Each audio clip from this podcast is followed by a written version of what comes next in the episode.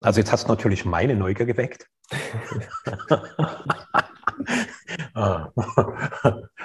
Und äh, ich gebe dir dann auch gleich noch so den, die, die, die Verknüpfung zu dem, was bei mir extrem präsent heute ist. Mhm. So, weil auch das, was du mit dem Text beschreibst, das ist für mich so schon wieder so ein geiler Beleg dafür, wo wir so meiner Wahrnehmung so immer auf unterschiedlichen Ebenen gleichzeitig in eine sehr, sehr ähnliche Richtung streben. Mhm. Und das frei von jeglicher Abstimmung, Koordination, sondern so aus sich heraus, als würde uns eine größere Kraft aus unseren Feldern immer genau wieder dorthin ziehen. Und äh, magst du ein bisschen einen kleinen Einblick geben, was so Inhalt dieses Textes ist, der sich durchführt? Hm, ja, aber ich möchte nochmal erstmal auf das, was du jetzt gerade Bezug genommen hast, äh, oder was du gerade gesagt hast, Bezug nehmen. Und zwar ist das ein Phänomen, das habe ich in meiner Kindheit schon festgestellt, mhm. dass, äh, dass ich mich immer schon gewundert habe, warum Ideen für alle Menschen gleichzeitig verfügbar auf der Erde sind. Und ich habe schnell mhm. erkannt, der, der, der zuerst diese Ideen, die alle gleichzeitig erreichen, was ich jetzt vielleicht göttlicher Plan nenne, umsetzt, dass der der erfolgreichste ist. mhm. Also es, ich habe das einfach beobachtet, dass, dass viele Menschen immer schon zur selben Zeit gleiche Gedanken haben und ähm, bei vielen ist da so eine Bremse drin, die erstens auszusprechen. Und bei noch mehr ist, ist die Bremse, damit etwas zu tun. Ja, und ich habe gemerkt, wenn ich es nicht tue, dann äh, muss ich warten, bis das nächste Mal Ideen kommen für alle und dann entschließe ich mich vielleicht dann, aber irgendwann muss ich das halt machen. Und irgendwann habe ich gemerkt, hu, ist für mich eine total befreiende Sache, wenn ich das jetzt einfach mal ausdrücke und etwas damit anfange zu spielen. Ja, und ja, jetzt auf deine eigentliche Frage, das ist, das, ähm, es hat den Auslöser, bevor ich es benennen kann, was ich da ausgedrückt habe. Und zwar habe ich jetzt mir mal heute früh die die aktuelle Übersetzung durchgelesen von, äh, von den Zukunftsprophezeiungen ähm, von Europa von 2022 und darüber hinaus. Und da habe ich sehr viel Übereinstimmung mit dem registriert, was, was ich bereits so empfange, wie das jetzt alles so abläuft und was die Dinge so im Hintergrund sind, die, die so laufen und was ich da so wahrnehme und gleichzeitig äh, war das mit einer viel größeren äh, Brutalität noch beschrieben. Was jetzt so auf uns zukommt und ja, wo das Ganze hingeht und so weiter. Und das kann sich äh, jeder auch mal durchlesen, der daran Interesse hat, auf thomas-ritter-reisen.de stehen die aktuellen Beschreibungen. Ist auch nicht lange, es sind zwei A4-Seiten. Es ist sehr spannend, sich einfach mal durchzulesen und dann einfach mit dem eigenen Herzen mal abzuklären, abstimmen, wie, ob das da eine Resonanz gibt, ob das der Wahrheit entspricht oder halt nicht. Dann kann man es ja auch wieder einfach verwerfen. Und ich denke auch, dass wir Thomas Ritter mal hier in diesem Podcast demnächst äh, einladen können, wie er die Dinge betrachtet, die er übersetzt das würde mich äh, wirklich interessieren, wenn du uns zuhörst, Thomas. Äh, an dieser Stelle herzlich jetzt schon mal hier die, die Einladung. Sehr spannend, was du da offenbarst, was da durch dich offenbart wird. Und mir wurde dabei bewusst, warum ich mich jetzt so lange schon in meinen Newslettern vornehm zurückhalte. Ja, weil ich habe da eine ganze Weile, habe ich das unver, wie sagt man, unverholt, unver, unver, unverhohlen, unverblümt. Unverblümt äh, ausgedrückt, mhm. was ich da halt so wahrnehme. Und ich habe da sehr viel Verachtung dafür einstecken müssen, sehr viel ja, Ausgrenzung und sehr viel ja, Diskriminierung irgendwo. Und mir kam das immer so vor wie so, wie so eine Hexenjagd, wie so wie so Hexenverbrennung, die da so ein Stück weit stattfindet, wenn man, wenn man die Menschen, die einfach ihre Wahrheit leben und auch ausdrücken, wenn die, wenn die dann dafür verfolgt werden, ja. Das ist jetzt überhaupt nicht das, was wir jetzt so spontan mit Demokratie verbinden, aber das läuft halt schon eine ganze Weile. Und irgendwann hatte ich keine Kraft mehr, auch aus so einem ganz gesunden Überlebensinstinkt, meine Familie einfach äh, beschützen zu müssen. Und äh, das wurde heute früh nochmal extrem wachgerüttelt, als ich meine Tochter in die Schule gefahren habe und da ähm, wurde ein äh, Lieferwagen angehalten und danach kamen Polizeiautos und die stellten sich so quer vor diesen Lieferwagen und zerrten diesen, diesen Menschen, der da am Steuer saß, raus und drückten das Gesicht so brutal auf die Straße. Und ähm, der Mensch, den stand einfach die nackte Angst im Gesicht geschrieben. Ich weiß nicht, was er gemacht hat, dass zu so einem Fall kommt. Und ich weiß auch nicht, ob das angemessen war, wie die Polizisten mit diesen Menschen umgegangen waren. Aber ähm, irgendwas hat in mir gesagt, dass, dass das nicht stimmt. Und ja,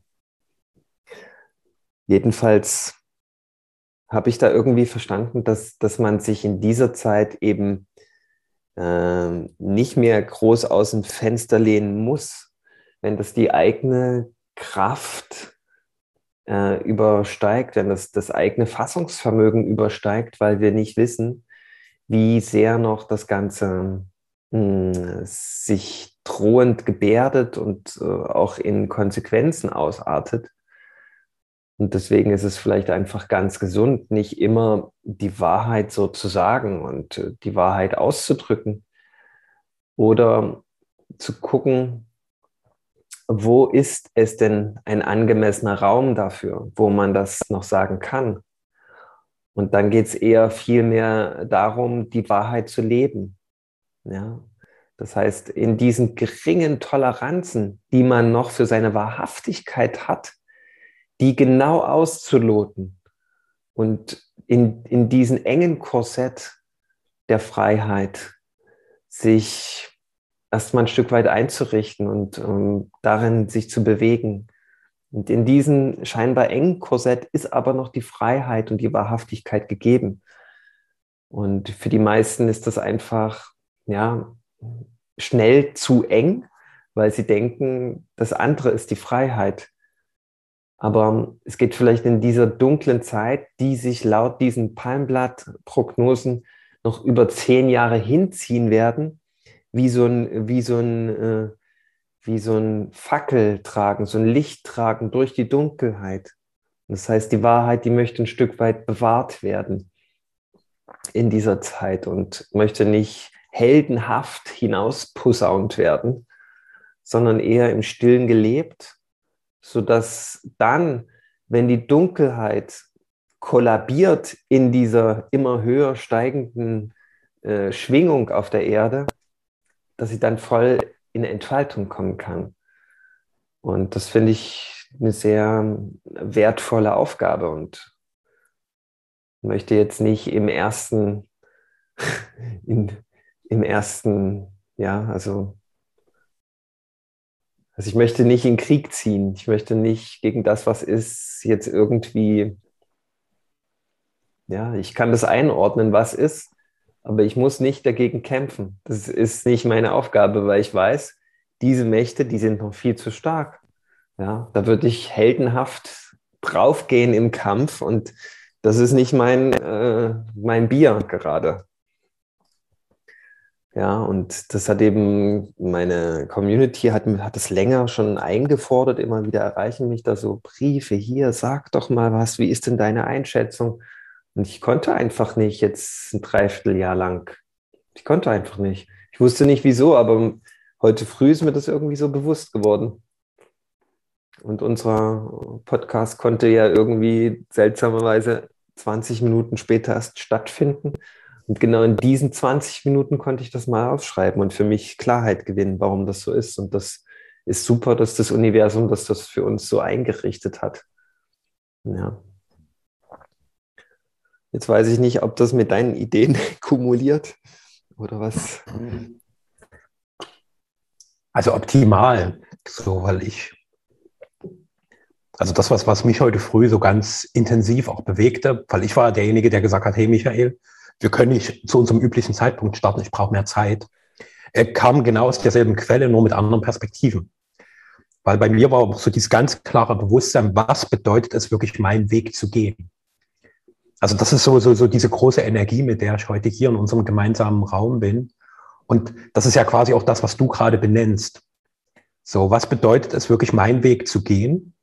Und für mich wird immer, immer klarer, wie viel innere Abhängigkeiten ich noch vom Außen habe.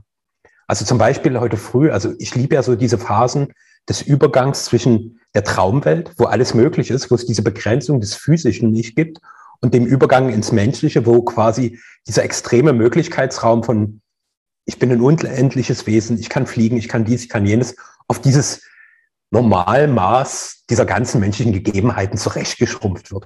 Und jedenfalls in diesem Übergang konnte ich heute zum Beispiel ganz deutlich wahrnehmen, wie bei vielen Dingen, auch beispielsweise bei dem Thema, was du gerade ansprichst, ich noch um das Verständnis der anderen ringe. Der muss mich doch verstehen. Der muss doch verstehen, dass ich hier beispielsweise in meiner Entfaltungsfreiheit begrenzt werde. Der muss doch verstehen, dass der demokratische Gedanke, so wie ich ihn interpretiere, komplett vernichtet wird. Der muss doch verstehen, dass ich selbstverantwortlich über meinen Körper, über meine Gesundheit entscheiden will. Und so dieses permanente Ringen um Verständnis, auch so dieses mich am Urteil des anderen abarbeiten, dass er wohlwollend über mich urteilt und idealerweise durch dieses, dass er mich versteht, meine ich, entsteht Verbindung. Und dort habe ich gespürt, wie ich dort ganz, ganz viel von der Kraft meines eigentlichen Wesens in völlig unnötige Kämpfe abgebe.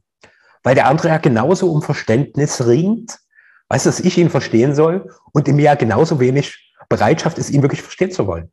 Weißt du, wenn ich das mal umdrehe, sage ich, ich habe auch keinen Bock, dich zu verstehen. Will ich nicht. So, ich kann es auch nicht. Und da wurde mir nochmal bewusster, und das ist auch eine ganz gute Fortführung unserer Episode vom letzten Donnerstag, wo es um die Human Design Matrix ging, wo wir darüber gesprochen haben, dass jeder Mensch in meiner Übersetzung für sich ein einzigartiges Universum, eine einzigartige Welt ist. Und wir versuchen aber permanent in unserer Gesellschaft, dass die Welten sich unbedingt verstehen müssen. So, wenn ich davon rede, wie meine Welt ist, meine ich, dass der andere sagt, ach krass, ja, jetzt verstehe ich deine Welt. Und übrigens, das ist bei mir sehr, sehr ähnlich. Anstatt zu sehen, dass diese teilweise Gegensätzlichkeit nur ein Ausdruck für die einzigartige Universalität jedes Menschen ist.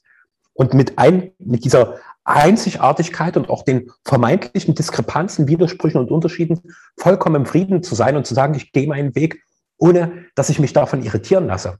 Weil da lasse ich mich immer wieder von meinem Weg abbringen, indem ich um Verständnis ringe, indem ich um Verständnis argumentiere, indem ich winsle, sieh mich, verstehe mich, fühle mich, bestärke mich.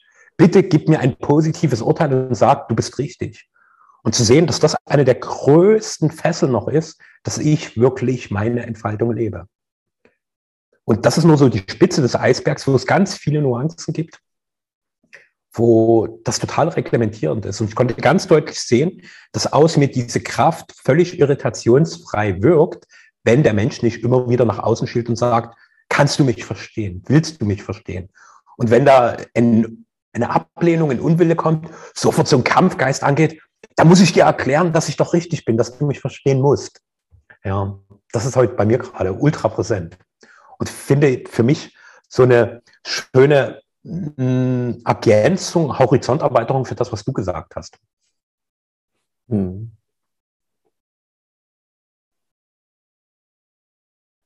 Ja, da, das, äh, das habe ich auch so in den letzten Tagen so durchgemacht, was du gerade so hm, beschrieben hast. Und in mir hat das einen ganz großen Frieden ausgelöst, diese Absage und diese, dieser Verzicht, irgendjemand hm, von meiner Sicht überzeugen zu wollen. oder irgendjemand, das war mir schon immer suspekt, suspekt irgendjemand zum sogenannten Erwachen zu bringen. Yep. Das, das, ist, das ist eine, also in den Telegram-Gruppen, da geht es ja, das ist ja immer, das war so meine Erkenntnis der letzten Tage. Das war, das ist immer so wie so eine Art Panikporno. Man kann es tatsächlich nicht besser beschreiben. Es ist wirklich der absolute Panikporno, weil auch immer unten drunter steht, und jetzt wird es wirklich ernst und jetzt ist Zeit, dass alle Menschen das verstehen und dass alle Menschen aufwachen und wir müssen das jetzt überall teilen und rumschicken, die Videos. Und das, äh, das ist aber absurd, ja. Das ist äh, wie wenn man mitten in der Nacht ein schlafendes Kind weckt und sagt, du musst jetzt spielen. Das ist absurd das, äh, das, das Erwachen, das Aufwachen, das ist ein Ding der, der Gnade und der, ja, der, das passiert halt. Keiner weiß warum. Das kann man nicht erzwingen. Ja, es gibt also keinen Grund für Kampf. Ja, ganz im Gegenteil, weil man mit diesem Kampf seine eigene innere Mitte und seine eigene Wahrheit ähm, übergeht. Das, die Wahrheit hat doch keinen kein Druck für Erwachen. Das ist absurd. Ja. Also nur wirklich Fragen beantworten, die auch gestellt werden, nicht anders. Das ist das, ist das oberste Gesetz, ja. Das, oder das ist halt so ein Gesetz. Ich weiß nicht, ob es das Oberste ist, aber ja. Also du, du hast überall hast du Panikpornos. In den sogenannten Alternativmedien und den sogenannten äh, normalen Medien. Und überall läuft der Panikporno ohne Ende. Es ist eigentlich vollkommen wurscht, ob an diesem Panikporno was dran ist oder nicht. Aber es gibt auch definitiv eine Welt, ein Feld, eine Ebene, wo, wo kein Porno läuft, wo nicht irgendeine perverse Handlung stattfindet. Definitiv. Und sich auf diese Ebene, auf dieses Feld sich einzuschwingen, das ist gerade echt eine große Herausforderung, aber das ist die, die am meisten Sinn macht. Ja. Also mir hat das wahnsinnig geholfen, immer wenn ich wieder in irgendjemand von rechts oder links angekommen ist, weißt du schon übrigens das Neueste da habe ich so innerlich immer wieder gedacht, ah ja, jetzt kommt wieder jemand mit einem neuen Panikporno. Und das, da war ich total im Frieden dann, weil ich wusste, okay, das bringt mich auf je, das entkoppelt mich sofort von diesen Gedanken und Ideen und das, ähm, ja, ich, es mag alles ganz schlimm sein, aber wem nützt es was, wenn man damit in Panik kommt? Und, ja. und irgendwie habe ich sogar die Befürchtung, diese ganzen Pläne, die laufen gerade und rollen so über die Menschheit. Ich habe den Eindruck zumindest, aber sie laufen alle so hohl und leer. Und vielleicht sind sie gar nicht so richtig wirklich, ja. Die funktionieren im Grunde nur aus dieser Hohlheit heraus, wenn man sich voreilig kollektiv damit identifiziert und da mitspielt irgendwo. Und wenn man das aber lässt, stattdessen sich wieder der eigenen inneren Wahrheit zuwendet und die aktiv lebt, merkt man, dass alles irgendwie alles eigentlich auch Freude macht. Und für mich immer ein ganz guter Indikator, dass das alles nichts mit Natürlichkeit zu tun hat, ist, die Natur zu erleben, ja die Natur ist von all diesen absurden Treiben vollkommen untangiert, ja. Wenn man in den Wald geht, da, da wird man eher angeguckt, ah ja, da kommt ein 2G. Da kommt ein gesunder und gottverbundener Mensch. Ja. Ich, freuen sich die Bäume, ja. Und wenn man das so, wenn man das so für sich so ganz klar hat, ja, ich bin gesund und Gott verbunden, es ist alles gut. Ja, da weiß nicht, da fahre ich zumindest irgendwie ein Stück weit nicht diesen, diesen Porno mit, diesen Panikporno. Ja.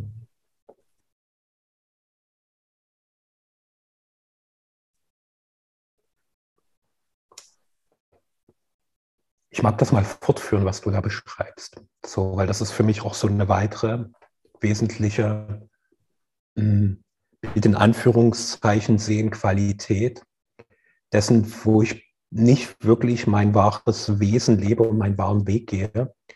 Diese ganzen subtilen Bedrohungen, die ich in unserer Welt wahrnehme. Und für mich ist das jetzt auch so in dem größeren Sinne betrachtet ein totaler Reinigungsprozess, mit dieses Bedrohtseins mal viel, viel bewusster zu werden. So, weil da ist ja ganz viel, dass ich mich darin bedroht fühle, meiner körperlichen Unversehrtheit, in meinen Möglichkeiten, mein wahres Wesen zu entdecken und zu leben. Und das sind ja alles nur Dinge, die ich im Außen vermute.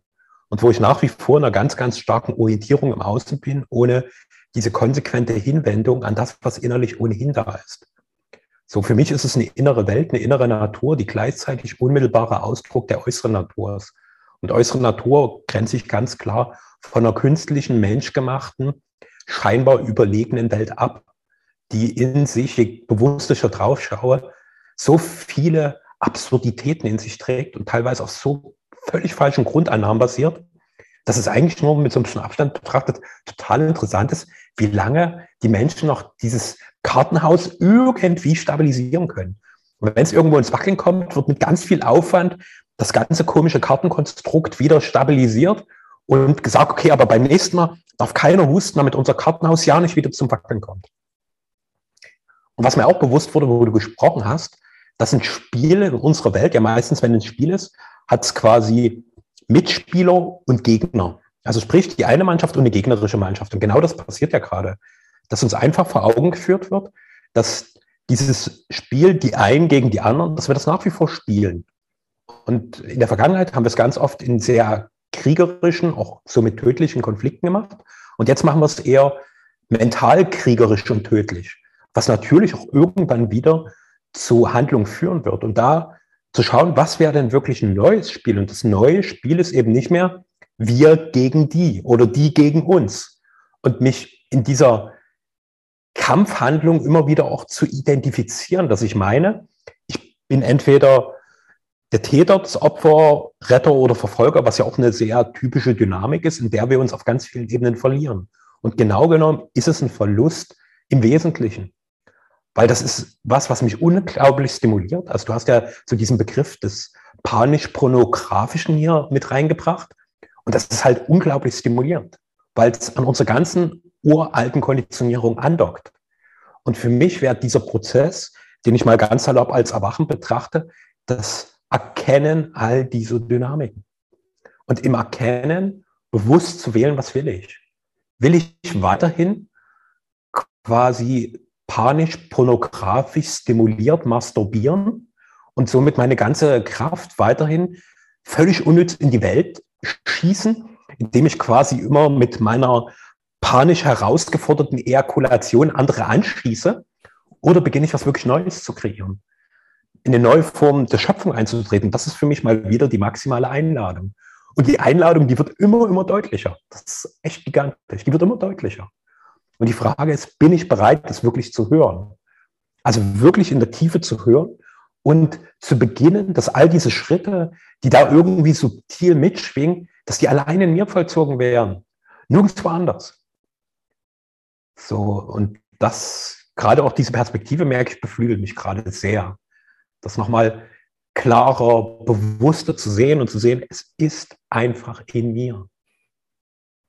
Ja, weil ich tatsächlich auch immer an die permanente Wandlung denk, äh, nicht denke, sondern dass ich darum weiß. Ja? Alles ist permanent in Wandlung und so hält sich immer die Ordnung. Und so findet sich immer wieder die aktuelle Ordnung, die göttliche Ordnung. Und zu dieser Wandlung gehört halt, dass wir uns für diese Wandlung auch ein Stück weit öffnen. Denn das, was auf die Erde kommen will, was wir mal salopp den göttlichen Plan nennen, das, äh, das wird ja nicht einfach da sein wie so ein Zirkus, den wir dann mit unserem alten Sein betreten und wo wir halt auf diesen Rummel spielen. Ganz tolle neue Spiele, ja. Nee, das, äh, Gott möchte ja durch jeden von uns irgendwie sich entfalten. Und also durch, mit jedem meine ich durch jede Einzigartigkeit möchte sich Gott sich entfalten und da entsteht ein super krasses, intensives, göttliches Spiel. Ja, da, da muss man quasi wie reingewaschen werden für das Spiel. Da muss man wirklich bereit sein, sich auch wirklich in die eigentliche Wandlung hineinzubegeben. Und da braucht es wie auch diesen äußeren Waschmaschinengang, den wir gerade erleben. Das, das wird uns nie, wir kriegen nicht einfach einen neuen Spielplatz, wir kriegen nicht einfach einen neuen Rummel. Das ist nicht die neue Welt, sondern die neue Welt, die kommt durch jeden von uns. Das ist, wenn sich die Einzigartigkeit gebiert ja, und ausdrückt, dann haben wir die neue Welt, wenn das, wenn das ausreichend viele machen. Und das ist, das ist dann eine Ordnung, die sich selber trägt, ja, die sich selber hält, ja, die braucht dann nichts mehr. Aber das kriegen wir, das, das kriegen wir nicht hin, das kriegen wir nicht auf die Straße, wenn wir das mit unserem alten Sein machen. Das heißt, wir kriegen jetzt nochmal diesen Waschmaschinengang und da kriegen wir alles im Außen gezeigt als Stimulanz, damit wir endlich in diese Wahrhaftigkeit eintreten. Und das geht nicht mit diesen alten, äh, mit dieser alten Verantwortungslosigkeit. Das geht da nicht mehr. Das geht nicht, indem ich meine Kraft abgebe. Das geht nicht, dass ich klein beigebe ständig. Das geht nicht, dass ich nur mache, was die Obrigkeit sagt. Das funktioniert dann nicht mehr. Deswegen muss uns das jetzt nochmal ganz drastisch gezeigt werden. Also müsste es eigentlich nicht, aber scheinbar muss es das doch. Ja, also ich könnte gern verzichten, aber scheinbar nicht. Ja, scheinbar ist es auch bloß so ein Wunsch in mir. Ja, es ist äh, diese Notwendigkeit von dem ganzen Treiben zu erkennen, das ist was sehr Befreiendes. Finde ich auch, da bin ich ganz bei dir und es gibt doch ganz viel Energie weil das, weil das dich sofort aus dieser Opferhaltung auch rausbringt, zu erkennen, wow, danke, danke. Das ist wichtig, was wir gerade durchmachen. Es ist nur die Frage, ähm, nehmen wir das wirklich an? Ja? Gehen wir wirklich diesen Weg? Ja? Oder gehen wir auf in, in in so einer untergründigen Traurigkeit und in so einer untergründigen Ohnmacht und äh, verkleben dann quasi in, in, dieser, in, in dieser Aufgabe, also oder so, in diesem Versagen oder wie sagt man dazu, in diesem, in diesem Kollaps. Ja.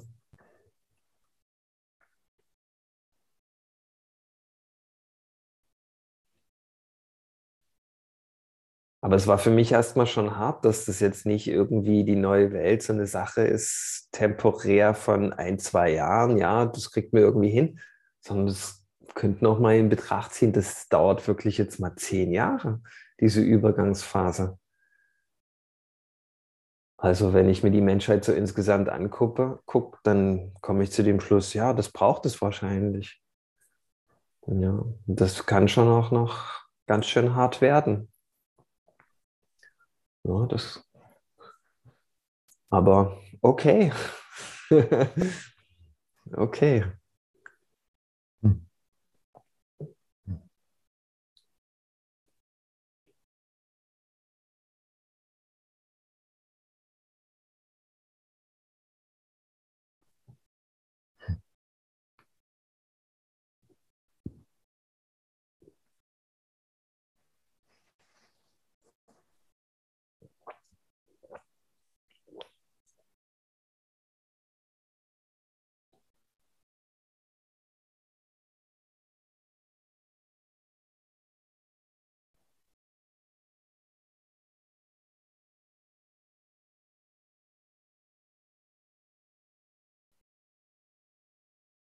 Mir arbeitet gerade noch so dieses Bewusstsein für die Härte, die der Weiterentwicklung entgegensteht.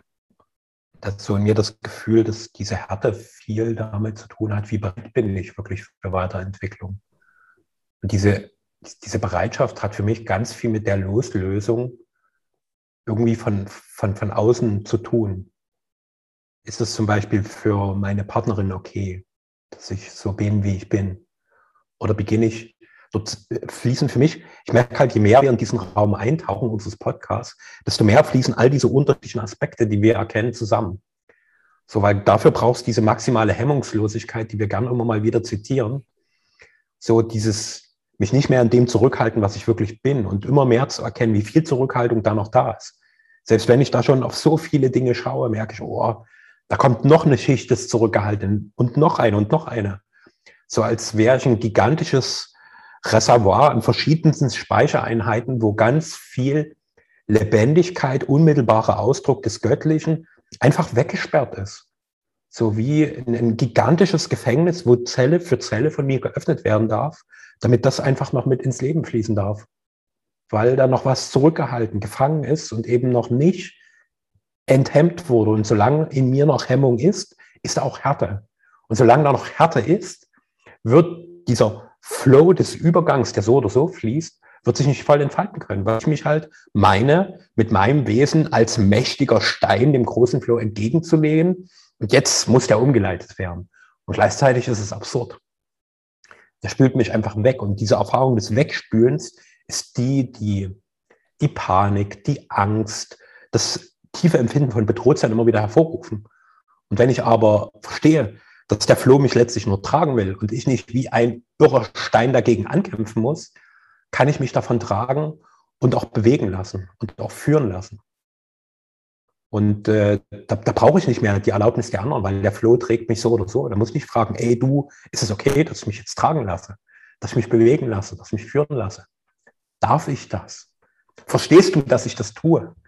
Also ich brauche da nicht mehr irgendwelche Dinge, dass ich irgendjemanden außen darum bitte oder irgendwie dafür frage oder sonst irgendwas, sondern es trägt mich so oder so.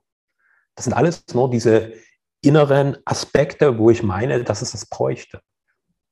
Diese Meinung mehr und mehr zu durchschauen und diese von mir sorgfältig konstruierten Abhängigkeiten einfach mal zu entlarven, das ist ein ganz, ganz wertvoller Schritt. Ja. Während du jetzt gesprochen hast, hat sich irgendwie, habe ich verstanden, was so ein bisschen die, der Unterschied ist zwischen Panik und Angst. Mhm. Das war ganz spannend. Wenn man, ich habe so eine Leidenschaft, ich schwimme gern in hohen Wellen. Ja, und jeder Surfer kennt das auch, wenn man, wenn man dann mal von so einer Welle runtergedrückt wird da hast du das Phänomen, die drückt dich unters Wasser und es gibt ganz lange erstmal eine Abwärtsbewegung. Das kann ganz große Todesängste hervorrufen, weil umso weiter es nach unten geht, umso mehr ist man vom Leben quasi entfernt. Ja, und da kommt Angst. wenn dann die Panik noch hinzukommt, dann beginnt man nach oben versuchen zu schwimmen. Manchmal sind diese Bewegungen unter Wasser aber extrem lange. Es kann schon sein, dass die Abwärtsbewegung mal sich eine Minute hinzieht. Und wenn man dann in Panik kommt, weil Angst ist dann natürlich, dass man Angst hat, ja, das ist okay. Aber wenn man dann versucht, daraus Panik zu machen und nach oben zu schwimmen, dann schwimmt man quasi sich in den Tod hinein. Weil, weil die, die Bewegung, die nach unten drückt, bringt dich irgendwann auch wieder nach oben. Und wenn du weich bist du dann, weil es gerade um Härte ging, wenn du das einfach mal fühlst, diese Angst. Und durch das Fühlen wird alles weich. Und du musst im Grunde dann nur warten, bis dann die Wasserbewegung nach oben wieder geht und bist du wie von selbst, ohne dass du Energie verbraucht hast und Atemluft verbraucht hast, wieder an der Wasseroberfläche. Und wenn du das einmal durchgemacht hast, dann wirst du das, wirst du nie wieder unter Wasser in Panik kommen, weil du weißt, die Panik ist das Destruktivste überhaupt, was du dann machen kannst. Und genau diese Wellenbewegung, die, die erleben wir tagtäglich gerade. Dass wir irgendwas hören und das macht uns Angst. Da ist eine riesengroße Bedrohung im Raum für, für mich und meine Mitmenschen. Und dann kommen wir damit in Bewegung und das ist die Panik, die wir dann haben. Ja. Und dann ist der Panikporno, den wir gerade gesehen haben, nichts dagegen, in welchem Panikporno ich gerade dann selbst bin. ja, also weil, weil du dann quasi in den eigenen Tod hinein dich kollabierst durch die Panik. So Panik ist wahrscheinlich immer das, das, ja, das Destruktivste, was man so machen kann. Weil man dann aus der Angst heraus handelt. Ja, ja, und nicht aus dem Wissen. Weil das Wissen würde dir sagen, ja, werd erstmal weich. Lass dich mal bewegen. Ja, guck mal, wo das Göttliche mit dir eigentlich hin will und so weiter. Ja. Und vielleicht, äh, wenn wir es einmal geschafft haben, aus dem Panikporno uns zu entkoppeln, indem wir uns nicht voreilig damit identifizieren, dann merken wir, wie alles eigentlich bloß Schein ist, bloß Illusion.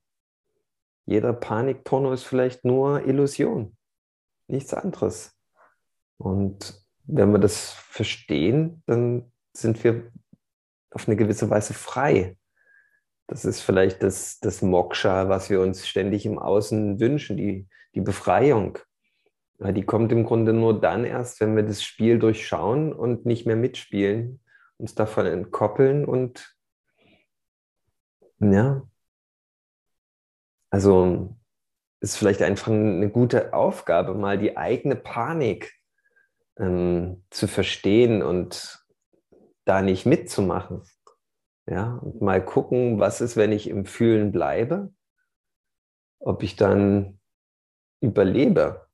Ja, was das kann man ja ständig jetzt testen. Man kommt ja ständig, kriegt man ja sowas vorgesetzt vom Leben und kann man immer wieder, wahrscheinlich wird dann das Leben in die Hände klatschen und sich freuen und sagen, wow, ich habe es jetzt so oft schon probiert, dir das zu zeigen, dass du mit bestimmten Dingen, ja, dass du das endlich mal verstehst, dass du dich damit entkoppelst und dann frei bist, ja, und endlich hast du es verstanden. Jetzt muss ich ja gar nicht mehr solche blöden Situationen kreieren, weil es ist auch für mich anstrengend, ja.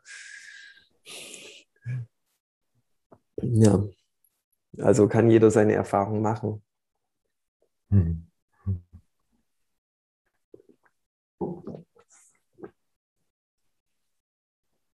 Doch das ist ein Prozess, wo, wo gerade dort die bewusste Hinwendung ins innere Extrem entscheidend ist.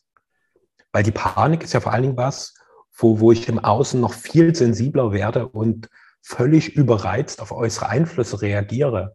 Und aufgrund dieser Überreizung, weil ich so panisch darauf fokussiert bin, also meine ganze Wahrnehmung verengt sich ja extrem auf die vermeintliche Bedrohung, die ich im Außen sehe.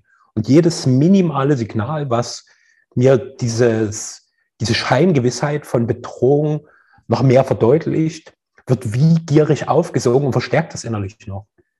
Und der Ausweg ist innerlich wahrzunehmen, ah krass, da ist zwar Angst, dass ich in meinem Überleben bedroht bin, also schon mal mit dieser Angst bewusst in Kontakt sein, zu sehen, wann kriegt die Angst so eine Schwung, also dass es eine innere Panik wird, die mich zur Handlung drängt. Irgendwie zur Aktivität, zu Überlebenskampf.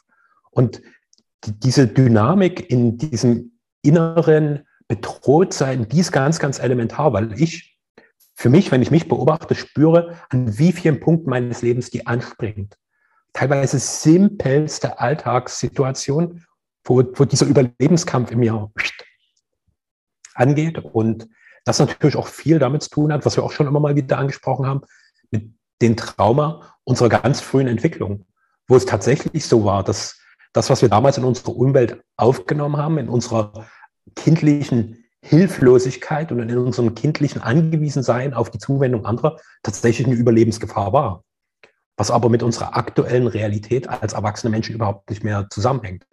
Und diese Verknüpfung, die innerlich noch zu Kettenreaktionen führen, die darf ich in mir halt lösen. Und das ist nochmal mehr die Einladung.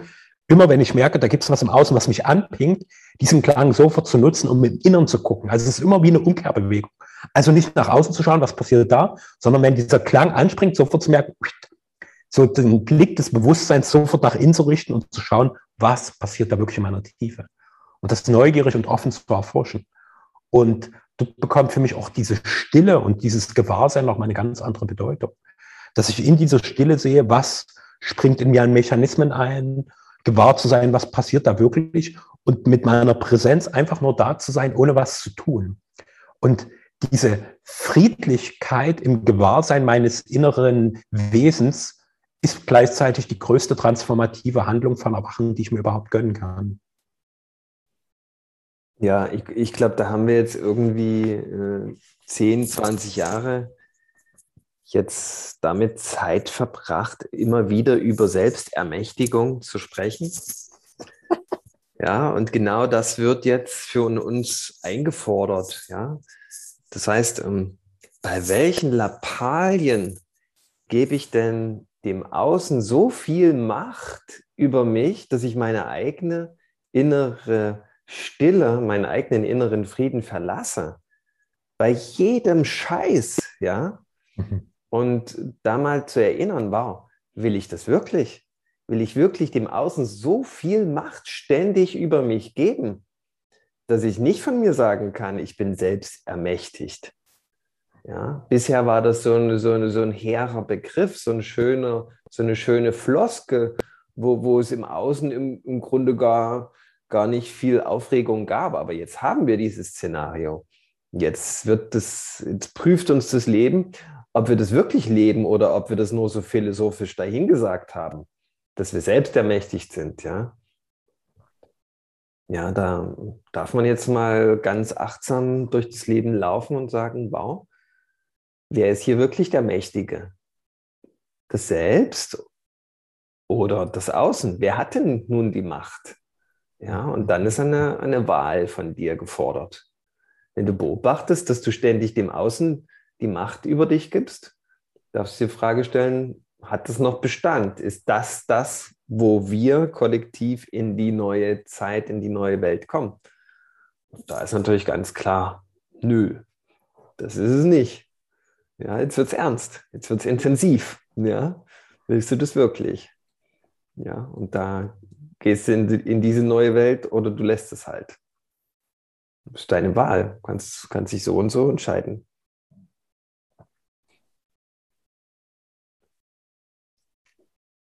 Für mich kam gerade in deinen Worten nochmal so ein richtig geiles Highlight.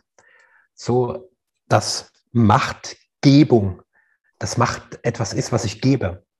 Weil, weil das ist nichts, was, was wie mit, was hat die Macht, sondern es gibt in mir eine Instanz, die Macht gibt. Vielleicht ist das das Göttliche, was durch mich wirkt. Ich kann dem Außen die Macht geben und dadurch fühle ich mich dieser Macht unterlegen. Oder ich kann meinem Innen die Macht geben und kann aus mir heraus diese Macht leben. Es ist wirklich, wo ich es gebe. So, und, und zu sehen, da gibt es in mir eine Instanz, die, die, für die ich mich öffne, die diese Fähigkeit des Macht, der Machtgebung hat. Das ist der Hammer. Krass. Wow. Das ist, äh, das ist Fülle, ja. Ja, ja. Ja, wow. Und wenn ich mir über diese Dynamiken der Machtgebung bewusst werde und da ganz achtsam hinschaue, wohin gebe ich gerade die Macht? Da sehe ich, dass es in mir tatsächlich eine Instanz geben muss, die die Macht hat, weil die kann ja Macht geben. Das geht ja nur, wenn, wenn, wenn sie diese Energie wie hat, die sie in verschiedene Richtungen lenken kann. Sehr faszinierend. Und wenn ich diese Instanz immer bewusster wahrnehme, passiert für mich gerade wie so ein Prozess von Wechselwirkung, indem ich bewusst sehe, wohin ich Macht gebe, kann ich bewusster die Instanz wahrnehmen, die diese Macht tatsächlich verleiht. Und mit der viel achtsamer agieren und immer wieder zu sagen, okay, diese machtgebende Instanz, wo immer die auch angesiedelt ist, die nutze ich ganz bewusst, um diese Macht immer wieder in meinen inneren Raum zu geben. Weil diese neue Welt, von der wir auch sehr, sehr gerne immer mal wieder sprechen, das ist halt eine Welt, die allein in dir, in mir, in uns allen entstehen wird. So, die aus uns heraus wächst. Und das ist ganz klar eine Frage der Machtgebung. Hm. Cool. Ja, und auf diesem Weg der, der spirituellen, da war lange Zeit alles so fast schon verpönt, so, so feenstäubig und so gesäuselt. Und das hat viele auch abgeschreckt vor einem spirituellen Weg.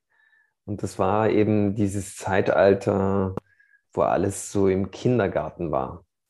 Und der Kindergarten, der ist jetzt anscheinend vorbei, ja. Wir kommen jetzt irgendwie in die richtige Schule, wo wir das Gelernte quasi unter, unter ernsthaften Bedingungen unter Beweis stellen dürfen ja, wo wir das anwenden dürfen.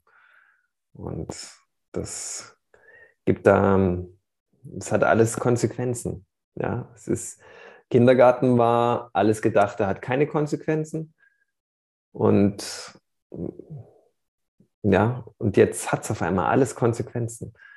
Ja, das ist äh, definitiv eine Einladung, jetzt total Verantwortung zu übernehmen für sich und ähm, die Macht auch ein Stück weit zu wählen.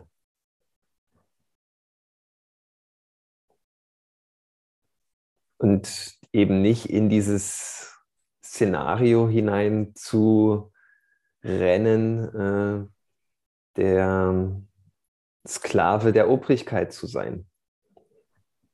Ja, ich glaube, das hatten wir schon. Das hatten wir auch schon ein paar Mal. Und das Szenario ist auch so ein bisschen weit gedacht, dass das jetzt wieder kommt. Aber es liegt halt an uns, ob wir stattdessen lieber die, die eigentlich vorgesehene, von, von Gott vorgesehene Freiheit wählen. Ja, wo wir quasi unser Potenzial mal vollends entfalten. Das liegt an uns. Ja, ich glaube, Gott ist das auch irgendwie wurscht der bietet es uns halt an. Und das Leben bietet es uns auch an. Also das ist ein riesen Tor, was, was, was jetzt nicht irgendwie sonderlich geschmückt ist und wo, wo Fahnen wehen und Begrüßungskomitees lauern, sondern das ist hart, dieses Tor. Aber liegt an unserer Neugier und an unseren Drang nach Wahrheit, ob wir da durchgehen oder halt nicht. Ja.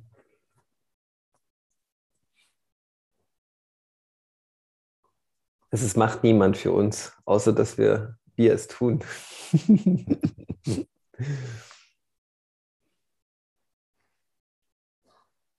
Wenn wir es nicht tun, dann dürfen wir uns zumindest nicht aufregen, weil die Gelegenheit ist da.